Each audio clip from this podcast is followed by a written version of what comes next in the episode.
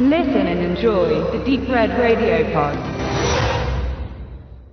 Impaled Rectum ist nicht der Name des Films, den wir jetzt hier besprechen wollen, sondern der Name der Band, die die Hauptrolle quasi in diesem Film spielt und der große neue Newcomer in der Metal-Szene in Finnland ist. Zumindest hoffen die vier Jungs das und streben es auch an, denn auf ihrem Dorf sind sie eher so ein paar verrückte, verlachte, auch zu heutiger Zeit in Finnland immer auch noch gerne mal Homos genannt, Männer mit langen Haaren, wo ich eigentlich dachte, boah, der Witz ist langsam alt. Der kommt übrigens von übelsten Techno Typen, die die eigentlich eher in den 90ern stehen geblieben ja, sind, ne? Die eine Opel Astras fahren oder sowas. Genau und ja, wir haben es hier mit einem klassischen, naja, so Music Road Funny Movie zu tun. Feel Good Movie würde ich Feel Good, wo halt ein paar Jungs sich ihren Traum verwirklichen und den halt hier mal mit einer anderen Musik. Man kennt das ja schon so ein bisschen aus äh, Detroit Rock City, wo es jetzt nicht um eine Band geht, aber um so ein paar Jungs, die halt die riesen Kiss-Fans sind. Dann gibt's noch so einen australischen, wo so ein paar, wie heißt denn der,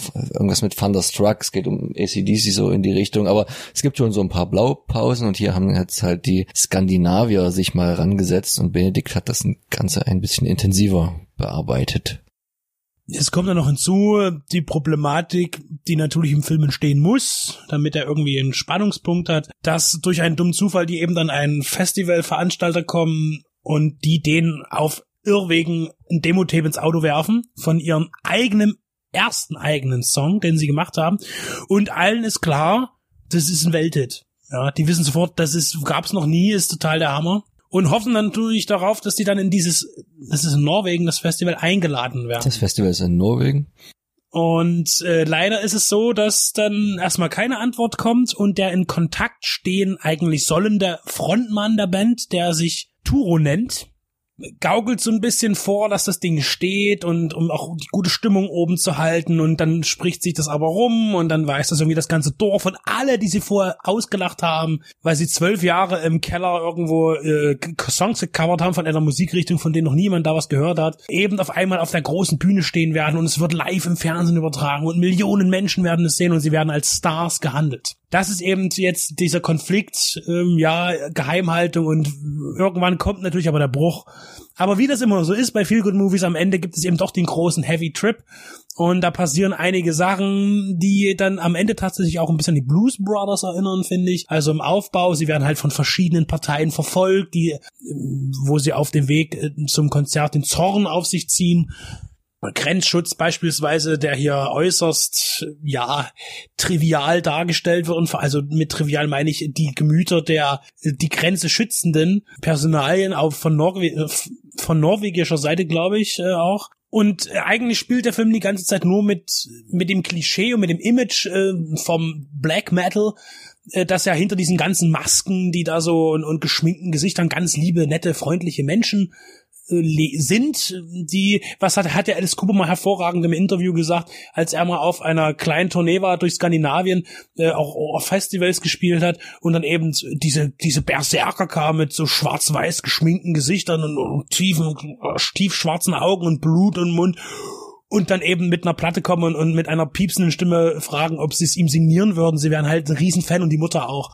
Es ist aber beides so in der Band. Einmal das totale Klischee. Also einer von den Vieren arbeitet natürlich in der Rentierschlachterei seines Vaters, aber auch mit einem Herz und betreut auch die lebenden Tiere noch. Und äh, während der Schlachtung, der schieflaufenden, nicht der Schlachtung, aber der Verarbeitung eines Rentiers, kommt er auch auf die Idee zu ihrem musikalisch ersten Hit nämlich weil er so ein Messer mit Tier durch die große Säge jagt und dieses Geräusch, ähm, dieser Rhythmus, dieser Rhythmus gibt dann die Eingebung. Ich habe ehrlich gesagt nicht gehört, was sie dann musikalisch draus gemacht haben, also die Verbindung, aber das ist ja auch nicht meine Musik. Währenddessen der andere, der äh, Frontmann, ganz klassisch, zwar harte Musik hört und spielt und äh, Grindcore schautet, aber dann als Pfleger schön ähm, einen sehr soliden Job da macht und ja, also der bedient immer so ein bisschen mit das Klischee. Aber ich möchte bei den Jobs dazwischen gehen und zwar finde ich auch schön, dass eben der Bassist, äh, der ja jedes Lied kennt, das er jemals gehört hat, auswendig mit beim ersten Mal hören, in der städtischen Bibliothek arbeitet und das ist so diese schöne Szene, eben dann kommen eben Leute, die wollen Justin Bieber haben und er sieht halt für sich den großen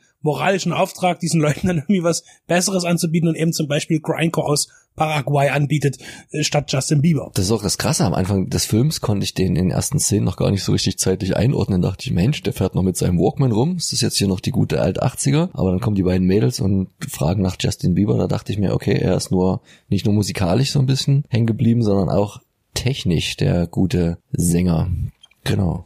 Ich finde, der Film ist jetzt nicht, nicht, nicht überschwänglich lustig, sondern er ist eben angenehm amüsant und eher leichtherzig. Und er hat aber für mich schon auch ein paar Schenkelklopfer drin gehabt, die jetzt nicht so groß an, angelegt sind oder sehr, sehr häufig vorkommen, aber sie sind da. Und äh, der Film nimmt halt schon zum einen die Szene ernst, aber verkneift es sich eben auch nicht, dort eben diesen Stil und sich über die Lebensart auch lustig zu machen. Ne? Das ist ganz klar. Was ich witzig finde, ist, der Film ist äh, erschienen jetzt bei Ascot Elite. Und ich finde das Vorprogramm so schön, die Trailer. Es kommt erstmal ein Wacken-Trailer, klar, zum Festival. Und dann natürlich gleich noch äh, der Trailer von Northman, der Film, der schon seit 2015 bei denen im Programm ist, aber es passt ja so gut. Also Wikinger und Metal und dann eben passt das gut auf Heavy Trip und interessanterweise gibt es auch noch den Wikinger-Moment in dem Film, den ich übrigens ziemlich cool fand dann, also die letzte Anreise äh, zum Festival. Genau. Willst du nochmal den genauen Titel der Musikrichtung sagen? Ich glaube, er steht da hinten drauf, Ja, weil du hast mal ein bisschen sehr verkürzt. Ich, ich versuche es einfach mal. Es geht natürlich, die Jungs spielen und das sagen sie mehrfach. Äh, ich glaube, dreimal wird es tatsächlich gesagt. Symphonic Post-Apocalyptic Reindeer Grinding Christ Abusing Extreme War Pagan Phanos Canadian Metal. Ja, also wie gesagt, ich denke, für Leute, die tatsächlich in das sehr ernst nehmen, ist es natürlich kein Film. Ich meine, er wird natürlich ja ganz klar vom Metal Hammer empfohlen. Klar, ich meine, äh, aller zehn Jahre kommt mal ein Film mit dieser Thematik raus und dann ist natürlich der Metal Hammer da auch schnell als Medienpartner dabei. Ähm, ja, also ich muss jetzt noch kurz sagen, dass ich den Film nicht als Zeitverschwendung empfinde. Er ist lustig, wie ich schon sagte, eben nicht so over the top, aber äh, er hat, er, er verfolgt sein Ziel, er, er findet seinen Weg und äh, hat eben seine Momente. Und das mehr erwarte ich von so einem Film jetzt auch nicht.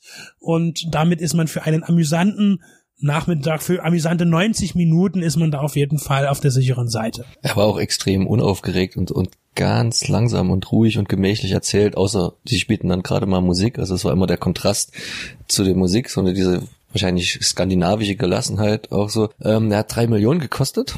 Und Sieht wir- man auch. Wir müssen, genau, wir müssen uns über die Special Effects unterhalten. Da gab es jetzt nicht so viele, aber es gab mindestens eine große, Explosion. richtige Explosion, die von einem Raketenwerfer verursacht wurde, der des gleichen Types ist, den auch schon Arnie in Phantomkommando äh, benutzt hat. Und da haben sie keinen Computer genommen, außer bei der Kotze, ne? Also die war ein bisschen strahlig. Ähm, Also Kotze weiß ich jetzt nicht, da gibt's aber verschiedenste Möglichkeiten von Special Effects, auch praktischen Effekten, sowas zu simulieren. Naja, aber man sieht den immer, er macht das ja zweimal, weil er so ein bisschen äh, Bühnenangst hat und so, und da geht's direkt ins Publikum. Ist aber ein geiles Show-Element für eine Black Metal Band. Genau, so, so, so, so geht's ja beim zweiten Mal auch aus. Ähm, das war wahrscheinlich computeranimiert, weil weil, weil es von vorne ist und du ka kaum den Schlauch verstecken kannst, wie wenn man jetzt so bei Stand By Me in der großen Kotzszene guckt, wo es dann halt sehr offensichtlich an der Seite rauskommt. Aber die Explosion war doch ziemlich gut. Die ist wirklich gemacht sehr auf gut jeden Fall. ja.